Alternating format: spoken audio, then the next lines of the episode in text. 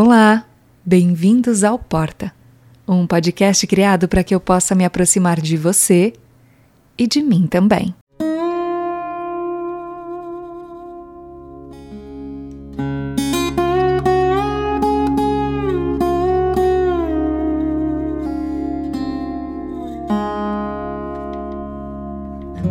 Cansados. Você está? Bem, eu tô. Parece que estamos todos, ou quase todos, pelo menos em algum nível. É trabalho, casa, família, boletos, tentativa de uma vida social, de uma rotina saudável com atividade física regular na semana, um programa cultural aqui e ali, lista de livros e filmes que queremos assistir que só faz aumentar.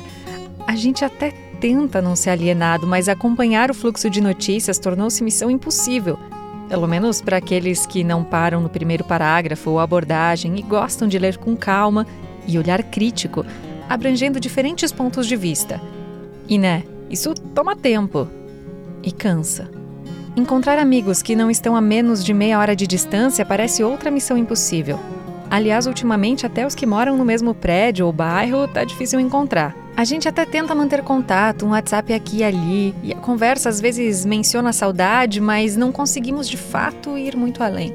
E da mesma forma, sentar para pensar, roteirizar, escrever, editar, revisar e publicar podcast foi ficando na parte final da lista de tarefas.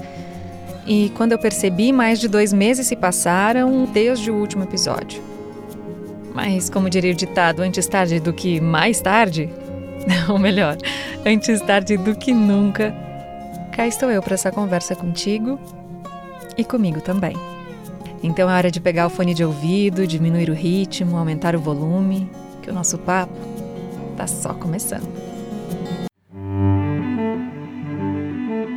Esse é mais um daqueles episódios que eu publico após dizer para mim mesma que tentaria dar periodicidade ao Porta. Afinal, me faz bem, nutre, ajuda a refletir sobre cada tema que trago para cá e acredito que isso faz sim diferença.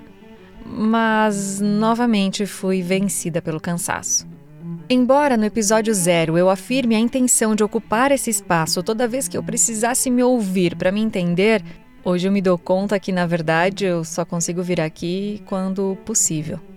Na maioria das vezes, essa autoescuta é sem gravar ou compartilhar, e ainda assim não sei se dá para entender tudo.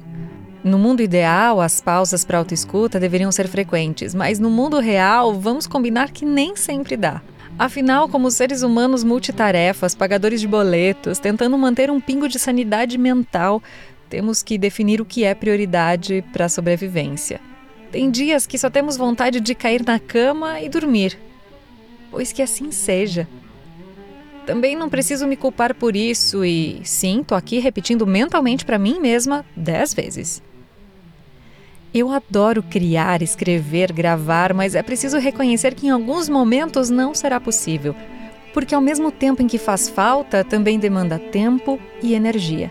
E nessa reflexão lembrei de um texto que eu escrevi sobre a tal propositite que tem dominado muitos discursos por aí carregados de frases feitas, como a famosa trabalhe com o que você ama e não precisará trabalhar um só dia na vida. Não, amigo, não é bem assim. Aliás, para seguir o raciocínio, deixa eu compartilhar um trecho com vocês. De forma geral, a frase é inspiradora mesmo, no sentido de a gente buscar fazer o que ama. Assim, o trabalho será mais prazeroso, certo? E não visto como uma tortura, que é de onde vem a origem da palavra, do latim tripalium, um instrumento usado para torturar. Acredito que o problema também pode estar em idealizar demais o trabalho. Procurar algo que só te faça feliz é ilusão. Sinto muito, mas não tem onda de propositite no mundo que resolva isso porque, independente do que você escolha fazer, haverá sim dias em que trabalhar parecerá uma tortura. Ou vai dizer que você ama ir para a firma quando está de TPM, quando o seu time de futebol perde, quando briga com seu par ou seus filhos, quando você ou alguém da sua família está doente, ou ainda quando você simplesmente acorda indisposto. Pois é. No entanto, assim como é impossível ser feliz o tempo todo na vida, até porque a gente nem saberia que existe felicidade se não fosse a tristeza, o trabalho também vai ter seus dias ruins, por mais que seja aquilo que você sempre sonhou ou ama fazer. Vai ter dias em que você vai querer chutar o balde e tá tudo bem. Caso você chute, talvez dá para até buscar o balde depois. Da mesma forma, se você está em um trabalho que não é exatamente o que te faz feliz ou que você deseja fazer pelo resto da sua vida, mas você precisa pagar os boletos, está tudo bem também. Tenho certeza que você tem momentos felizes nele. Seja quando você atinge uma meta, quando termina uma tarefa difícil, quando faz um amigo ou conquista um cliente novo, ou sei lá, quando simplesmente você ouve uma piada nova, porque sempre tem alguém com veia humorística no trabalho. Quem sabe seja quando teu chefe te elogia, quando teu colega te estende a mão, ou enfim, apenas o dia do pagamento, porque o propósito é esse, né? Pagar os boletos. Sim, às vezes, muitas vezes, isso cansa. É preciso colocar limites, mas entendo que muitas vezes nos vemos de mãos atadas. Eu sei que a gente não deveria esperar a sexta-feira para ser feliz, o final de semana para aproveitar a vida, as férias para ficar mais tempo com quem a gente ama, mas, como diria o ditado, a teoria, na prática, é outra. É importante buscar o equilíbrio? Concordo, e também tô nessa. O que tem me incomodado é a transformação desse equilíbrio em mais uma meta, que tem uma fórmula pronta para ser alcançada, mas que a execução acaba nos deixando como? Ainda mais cansados e estressados. Dormir 8 horas por dia, acordar às 5 da manhã, academia, suco detox, ovos mexidos, leitura, trabalhar localmente naquilo que você ama, meditar, correr, comer a cada 3 horas, aprender um novo idioma, fazer mentoria, terapia, acupuntura, yoga, pilates, massagem, corrida, etc. Ufa! Loucura, não é mesmo? A reflexão desse episódio é no fim para dizer algo que eu sinto hoje e pode ser que mude amanhã ou semana que vem, mas hoje, em maio de 2023, é: você não precisa ser um ser humano equilibrado. Vamos a um exemplo prático. Atividade física regular é sim importante, mas dormir bem e o suficiente é tão importante quanto. Essa semana não deu para pegar o livro na mão? Tudo bem, na semana que vem você pega. Eu sei, eu sei, tem o perigo de postergar tudo, mas isso é outra conversa. Por hoje, só pega leve com você. Eu sei, tá um dia lindo lá fora, sol gostoso, mas você quer passar o domingo no sofá, na rede ou de pijama pela casa? Se isso te fizer bem, apenas faça. Talvez seja o seu modo de equilibrar, com aspas bem gigantes aqui.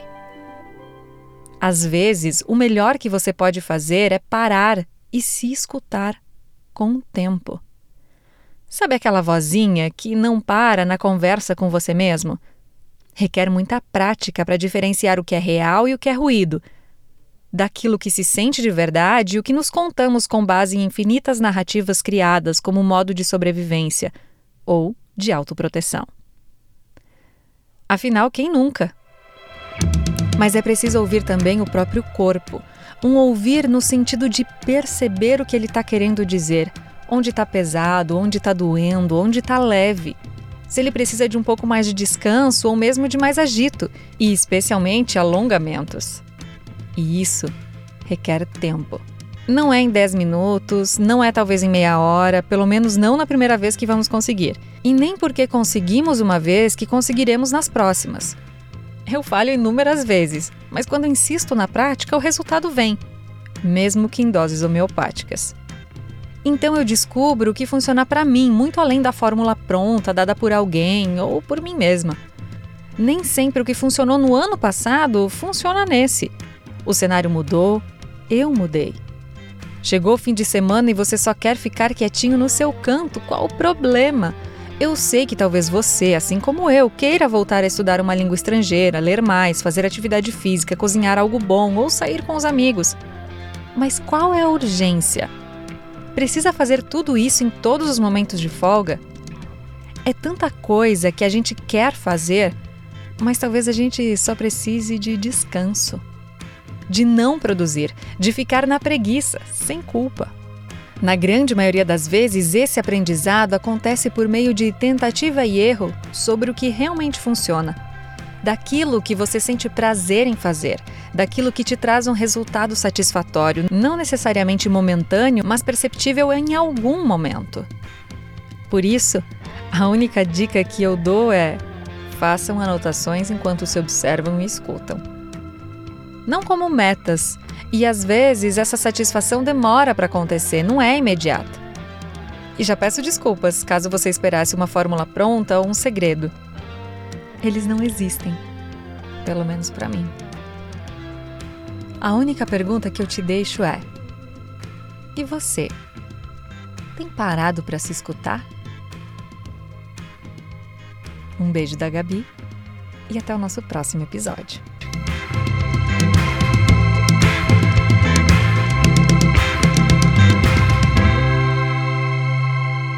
Gostou desse episódio? Então compartilha com alguém. É assim que mais gente pode refletir sobre o que sente. Se quiser, também segue a gente lá no Instagram, portapodcast. Manda uma mensagem, um oi, me diz o que achou do episódio. Eu vou adorar conversar com você. Até mais!